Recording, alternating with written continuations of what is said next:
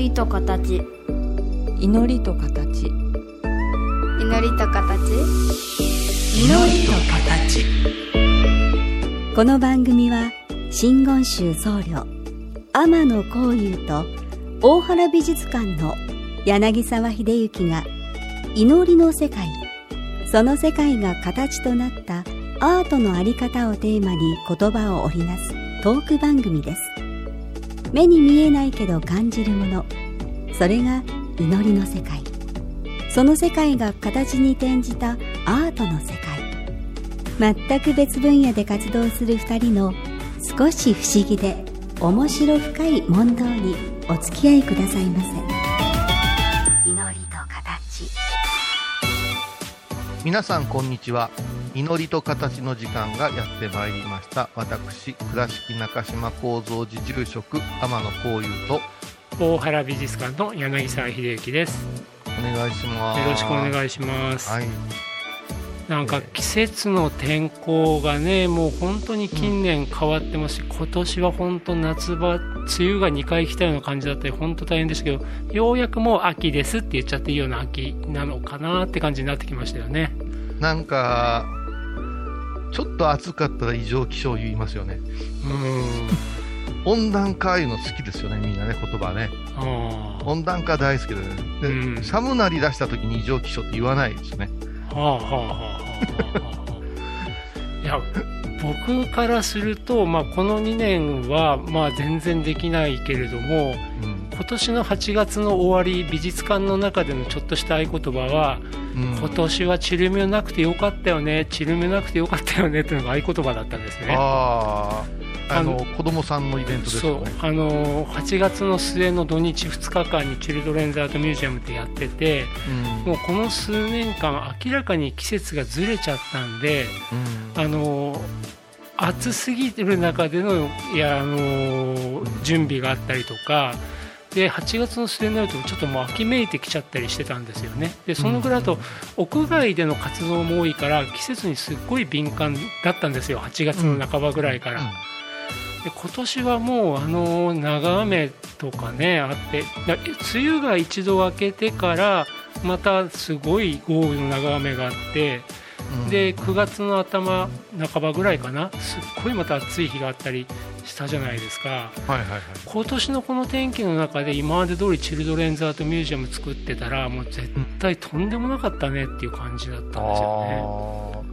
私はね、割と季節はそのまま楽しむんですけど、いつもお盆はなんか激走のお盆っていうのを、あー今年のオリンピックのうん。マラソンのようなお盆がいつものあれなんですけど、今年は風もあって、雨もあったでしょ？うん。だからなんかトライアスロンみたいですね。前半むちゃくちゃ暑くてですね、次は風が吹かれて、うん。最終的にはずぶ濡れでゴールみたいなね。ねうん、そういうのがあった、それからあのお坊さん同士の間では結構笑ってたんですけどね、今年は智弁和歌山、智弁学園が2校も出てて、うんここ優勝するよって言ってたんですよ。で僕もなんで8本ぐらいベスト8ぐらいからこれ良好対決あるかなとかふざけて言ってましたけど本当になっちゃいましたよね。あの智弁学園って、んあの創始者の方が、はい高野山のうんお寺の住職さんの息子なんですよね。うんで弁天様ですよね。水の神様、水はいの流れの神様を大事にする。水というのは、あーお互いが混ざり合ってこの環境を作るっていうところを重きを置いて、うんまあ宗教というというよりね、生きる道徳の指針をっていうことで、智弁弁天宗っていうのがあって、うんそれの学校なんですよ。うんで、白黒の時代ですよね、野球がね。はいこれからはもう、あんた、うん目立たなあかんで、言うて、弁天さんの赤を入れて、高野連から怒られるっていうような歴史があるわけ。うん。うん、で良好対決決勝戦が夢だったいうことが夢じゃなくなったんだけども、うん。真言宗のお坊さん同士でよく言うてたんですよ。こんだけ雨が降るいうことは別に様が雨降らしてるんや女神さんなんですよ。勝利の女神っていう言い方なんだけど女神様なんですね、弁財天っていうのは、はいですからあ雨が伸びて伸びて 強豪校がペースを乱していくうちに 結局 同じユニフォームで決勝やってたねっていう。ですよね。あの近いところは練習環境に恵まれてるってあの明徳義塾の監督さんがね。そうです。そういうこともあるとますますなんかありそうなんですよね。全部いろんなものが味方になって、うん。すり抜けて勝つわけだけれども、だから私、決勝戦見ながら、ちょっと感無量でしたもんね。だから、やっぱみ水に関わる年回りなんかなとかね、うん。女の人の話がよく出てくるっていうようなことも言うささやかれてたんだけども、うん。まさにいろんな意味でですね国を動かす方々の中にも女性っていう力がこう台頭してくださっててっていうようなことを考えたら面白いものの見方できるななと思うるほどね。面白いものの見方って言ったら失礼ですけどこういうさん高校野球好きですよね。むちゃくちゃ好きですね。好きですよね。あと、はい。母校の応援結構力入ってますよね入ります入ります。あのあ強いんでしょまあでも和歌山なんでねあそうかそうか、ままず智弁和歌山がありますし、うん。最近の C 和歌山商業やあー美濃島やいう名門校があるので。美島高校ね。はい、でうん。美島のあのもう亡くなった尾藤監督なんかよくあの小屋さんに練習試合来てくれてここは涼しゅうてええな言うてー じゃあここの監督してなんて言って笑ってらっしゃったしね、うん、で私はもうあのいろんなことが学校ではあったけども、うん自分の学校のことは知らんっていうのはやりたくないから母校の応援はちゃんとしようと思ってて、うん。うん、なので夏はものすごい楽しみますね。そうか今言われては全然関係ないけど僕あの僕の高校1年の時に我が母校甲子園出たんですよ、ああそうですか、うん、あの埼玉県立熊谷高校。熊谷高校ね。でねうん。1回戦がねみなべ高校でした、みなべね、みなべも強豪なんですよ。うんでねその時ね1対0か2対1で勝ったんですよね海の部活の部ですよね。うん、みなべ。うんはい。ねあ、違うわ。南か。南です南でしたね南ですよね和。歌山県でしたねそういえばねあのー実を言うと、うん隠れた強豪が多くてですね、はいはい学校の数の割にはですね、うんあのー出れないんですよ。からもう、あの、和歌山県人の野球好きは半端じゃなくて、ううん。和歌山放送でずーっと1回戦から放送があるんです君井寺球場のね。ですから、関西地区のうん。実況アナウンサーの練習の場所として和歌山県が選ばれるっていう、ね。そのくらいの熱の入れようなんで、うん。で我が高野山高校ももう100年の歴史がありますからうね、んやっぱし高野山って胸に入れてくれて頑張ってくれてるの見たらやっぱ力入るんですよ。あ入りますよね。でもあの強いですけどそういったコースがあったりするんですか、あ高野山はね、あのー高野山学園ってあってね、はい保育園からずっとあるんだけど、まあ、それは公立だったりするんです。高校からは私立がありまして、はい。高野山高校、高野山大学、高野山大学院とあるんですよ。うん。で、高野山高校、まあ、私が行ってた頃は、うんお坊さんになりたいねいう人が3分の1、うん。スポーツ特化コースが3分の1、うん。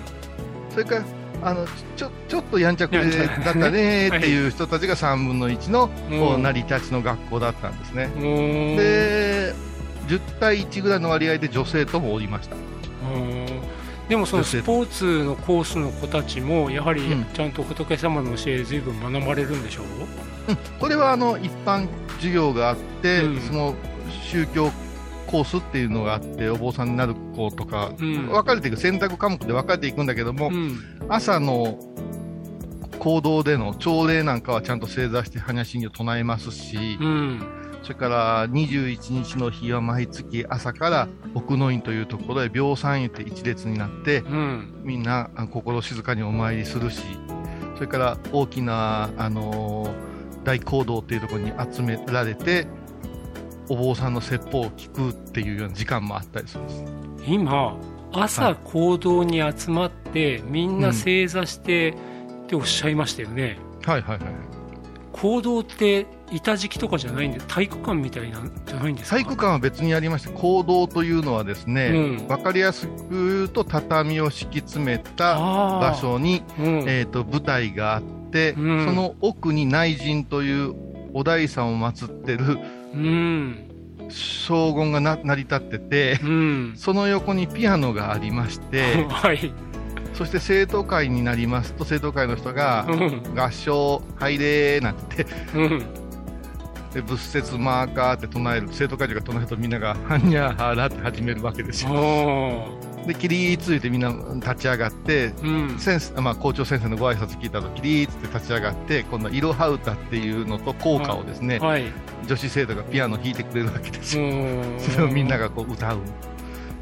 そういう、うん。えっと、毎朝があるんですね。だからやっぱその行動そういう作りの建物があるところがやっぱり珍しいですよね。そうですね。で、そこで、あの、高校生だけの法要の練習したりね、それから、仏古社ですね、高校に関わった方の追善、供養。はいはい。これを宗教家の子たちが、うん。あの、まあ、略儀なしに、はい。正式に練習す、あの、本番でやる日がある。なるほどね。だから、宗教コース、お坊さんコースの子はそこを目指して、うん。晴れ舞台ですよね。うーん。で、レギュラーと補欠に分けられて、そして一般の方もそこへ入って、はいなる私たちを一一人前の坊さんとして見届けてくれるっていう。ほどねはい。ねまあ以前高校のね学園の頃のお話を伺って、うんまあ今とちょっと動き方の形態が違うけど当時は団体でね参拝なさる方がいらっしゃるとその宿坊というか宿舎とかのお手伝いとかはい随分行かれた話も伺いましたけど、あの私からするとね高野山高校とかね、まあ、大学まで含めた学園が一体どんなところなのか全然知らなかったのでつい興味本位で聞いてしまいましたがあ全然、はい。あのここでちょっと一曲挟みたいと思いますので、はい。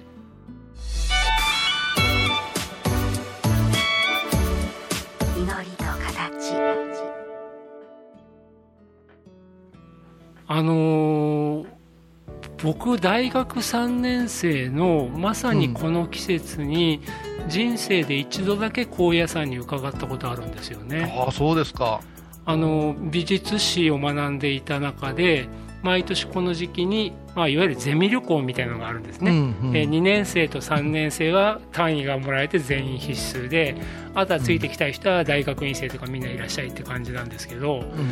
それのね一番最初に高野山に上がらせていただいたんです。だからもうほとんど夜夕方に着いて翌日どこかうろうろとしてその日のうちに京都まで動いてましたからそんなにはあの滞在時間も多くなかったし正直なんかなんか不思議に覚えてないんですよね高野山ああ、なるほど。多分私はもうその頃高野山にいましたからね。うんですよねね。ですから、そういう方々が来られるところに、うんまあ当時宿坊と言われるのが100か所ぐらいあったんですよね。うんうんうんうんで今はまあ個人参拝ですけど当時はねもうバスに乗ってじいちゃんばあちゃんがいくらでも登ってくるような時代で,、うんうん。で50年に一遍の大きな法要がちょうどあったんですね。1984年の時かな。私は入学の年。はい。今日は59年ぐらいかな、うん。うん。でその時にはもう本当に授業をそっちのけでねうん。あのお参りする人たちの接待ご奉仕が高校生の中心でございましてね、でもう朝、授業をちょっと受けた後は、どこどこのお寺の宿坊手伝ってこい、お前らはっていうグループ分けされまして、はい。それで寒い駅ってもう朝から晩まで走り回る。それそそれアルバイトじゃないし学校の授業ででもないんでしょ？そうでご奉仕いうことで手当もですし、まあうん。今はアルバイトいう言い方しても、私の時はご奉仕言うてましたね。だだからそこのお寺宿坊宿坊に決まり事がありまして、はい、お膳を、うん。あのこの間に80セット並べてこいとかね、うん。その間に布団引いてこいとか、お前はお風呂の湯加減見てこいみたいな、もう、こう中居さんのような仕事がずっとあるわけですよ。で、今のようにさ、あのなんか、なんとかのポイントがたまるとかさ、うん。レビューとかないから、もはい。う雑魚寝ですよね、おじいちゃん、ばあちゃんも。ですよねで、そこにお布団引かせていただいたりして、で、また布団を上げて、次のお客さんを迎えるっていう準備をこうするっていうのが、まあ、高校生の時の労働でしたね。なるほどね、うん。いや僕ね学校で宗教を学ぶっていうところがどんな風なカリキュラムなのかなっていうのはすごく興味があったんですよ。ああ。だからどうしても学校の授業ってもう最近だいぶ変わってきましたけどかつては、まあ、教科書読んで暗記してみたいなことが多いじゃないですか、やっぱ文字となった情報を少しでも、まあ、自分で暗記できるっていう学び方が多かった時にうん。こういうさんとしていわゆる行？うん。行為うん。だってどんな風に学校のカリキュラムにあったんですか、あの授業はあります、あん。の宗教一般もあるし、うん。発式なんて言ってね、何をどういうふうに飾るか、うん。祀るかなんていう実績的なもの、はいはい、それから度経ですね、常用経典で普通に唱えるお経典をうん。いかに暗記するかとか唱えるか、うんそれから称名いうのがあってね、これ、節回し、はいはいはい、まあ、音楽の時間みたいなんですけど、それからお茶、お花があって、うんそれから盆習字ってサンスクリットを筆で書く授業があって、うんうんうん。それから護衛歌という授業があったりするんですね。そうでそう思ったら確かにねお坊さんがお寺でやることのためには今おっしゃったの全部必要なんですよね。必要なんですね。それからまあ、あとは、あの先生たちに教わって法要のやり方なんていうのをじ実践したりとか、うん。夏休みを利用してお四国のおお山を歩いたりとかね、えーうん、奈良のお吉野の方へ行って歩いたりとかそういう肉体的なものもあってちなちなみにはい、それって修学旅行なんですか、いや修学旅行は修学旅行で別にあるし研修旅行もあありましたね、え修学旅行ってどこに行くんですか？修学旅行私たちはあの韓国へ行きましたね。は。はい、あの一応なんか姉妹校があるということで、は、はい。これはあのーハイボーズで時々詳しく話はしてるんですけども、はい。あまり深く話すとイメージが変わってきますので、はい。あれなでもね、あのー中国西安から赤岩鎮福州までね、うん。10日ぐらいの旅もさせてもらいましたよ、夏休み利用してね。へええ。だから結局、あのーこれから空海様の名残の中国がこう勢いがつきそうな時に高校生に調査で行かせるんですよえうんね、うん。うん。だからもう自家発電のさ、うん。すんごいうん。今日行きましたね、なるお腹壊しながら。うんだからまあいわゆる普通の私たちも経験してるような修学旅行もあるけれどもはいやはりそれぞれさまざまな場に出かけるのは大事だからそういう機会も随分あったわけそうです、そうです。ねだから一般学生とするものは皆さんのイメージ通りですよね。それから宗教コースの生徒だけで行くときにはかなりマニアックなうんうんことをさせてもらいましたね。だからうん気がついたら実践身についてるなあいう感じで。うんで、最近分かったんですけど、はい私たちの時は18歳以上にならんと、アジャリになる修行ができなかった100日のね。はい。となってたんですけど、高野山高校って歴史がありましてね、はい。その校則の中にはう、ん。16歳からできるって書いてたんですって。はあはい。それを最近の生徒さんが見つけてきて、うん。僕はこの修行を高校時代に終えたいんだって言って、うん。先生がマジかいうことになって、うん。その子たちのきっかけで、うん。今ですね、本気で修行する、こうまた別コースがあって、うん。すごいエキスパートを18歳までに行者さんを作り出せるようなシステムに、うん。えーなったんや言うて、私の高校の時の恩師が今、校長先生にこの4月からなられまして、はいこういう大変なことになってるぞ、息子こさすんだ今やぞ、言うてね、なるほどすごいですね。で高校生でも大駒の勉強ができたりね、うん。するんでう、ん。早い方が本気でやるんやったらええなとか思っててね。なんかそれだと、なんかね、僕なんかまあもう、のんびり行けやと、あの、学校で全てが決まるわけじゃないから、いろいろね、なんか寄り道していろんなもの見てから決めりゃええでと思ってる方なんですけど、まあね、もう早くに他の選択肢を見ないで行ってしまうっていうのもありなのかもしれないあですね。のもう高野山全体が空海様のうん、に包まれた感がありますから、うん、もう京都で学ぶよりうん高野の昼寝なんて言葉もありますから、もう、都会で勉強するより高野山で寝起きしてる方が身につくよっていう言葉があるぐらい、やっぱし早い方がうん、信仰特進は熱くなると思うので、まあそうですよね。うん。だから間違ってほしくないのは修行するんではなし弘弘法大師の元による空海の様の元によるいうことが大事っていうことで。うん。だから変な知恵つけて大学生から来るよりはうんスーッと純粋な時に徹底的に学んでそれから別の学問やってもいいんじゃないかっていあそううですよね。そうですね。こういうことを最近の高野さんは言い出したんですね。うん。はい。なるほどね。いや最初の野球の話をしちゃったからと途中からなんか高野山高校の皆さんが延暦寺さんに修学旅行行かないのかなとか、うん。あの比叡山学園高校でしたっけ？とあの比叡山高校。と高野山高校が対抗戦とかやんないのかなとかつい思っちゃってたんですけど。あのね、けみんな結構それ面白がって言うんだけど、全然他の本山のこと興味ないんですよ。か。興味を持つより自分のところを深くっていう考え方なんうで、んうん、だから私たち、比叡山行ったことねえなとかね、うん。で比叡山のあの天内市の人さん、高野山今度案内してくれる？って今になって言うぐらいなので、うん。あ全然あの、そんな暇ないね、暇とかもそういう考え方概念もないんですね。ないですね。なるほど、ね。うん、だから、第三者の方が興味本位によくそれは口にされるけど。う、ん。ないね。すいません。興味本位で口にしました。うん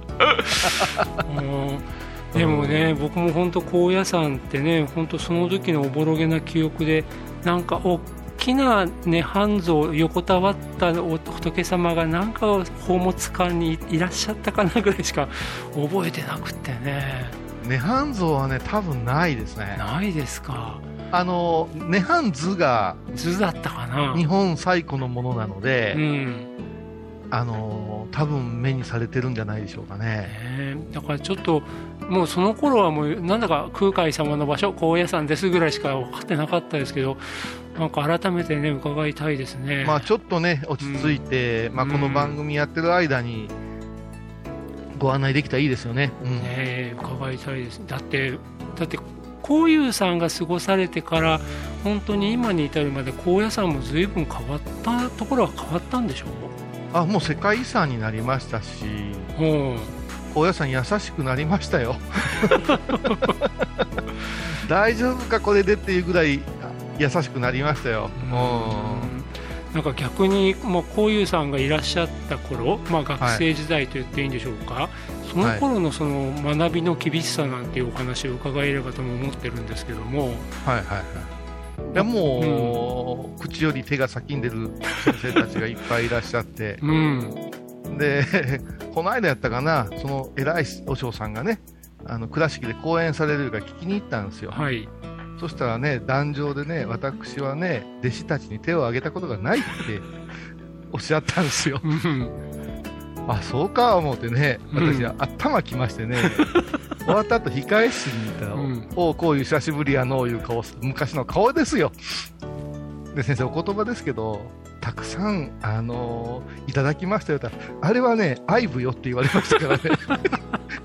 こりゃダメだって思いましたけど、それはとにかく厳しかった。そして、うん道場が、何個か道場があるんだけども、はい、ここの道場が一番楽やって言われたくないっていう気持ちがあるんですよ。こうやあ山内に。うん、で、私はあの、一番厳しいとこ、一番厳しいとこになぜか入れられるんですよ。うん、ですから、あの2月の初めから行しましょうとかね、うん、今考えたら、今ないんですよ、2月の行がうね。ん、うん、やっぱ寒さもちょっと違いましたし、うん、そういうところはありましたね。ねうんまあね、小遊さんからすると本当にまだ多分整理がつかないようなほっかほかの感覚ばっかりだと思うのでいつかねあの本当に高野山っていう本当に奥深いまさにもうそこにいらっしゃったらね学びも多いんだろうなっていう場所ですけど私も改めて伺いたいなと思います。季節としてもやっぱり観光地として考えても今ぐらいが一番いいんでしょう？いいですけど、やっぱしね、ううん。キーンという寒さの時もええし、はい。6月のね、ずっと雨の時もなかなかいいんですよね。ああずっと雨なんかいいですね。それから私がね、うん。整理がついてないわけではなしに、私の一言で高野山へ行こうと思う子供、うん。行かそうとする親がはい。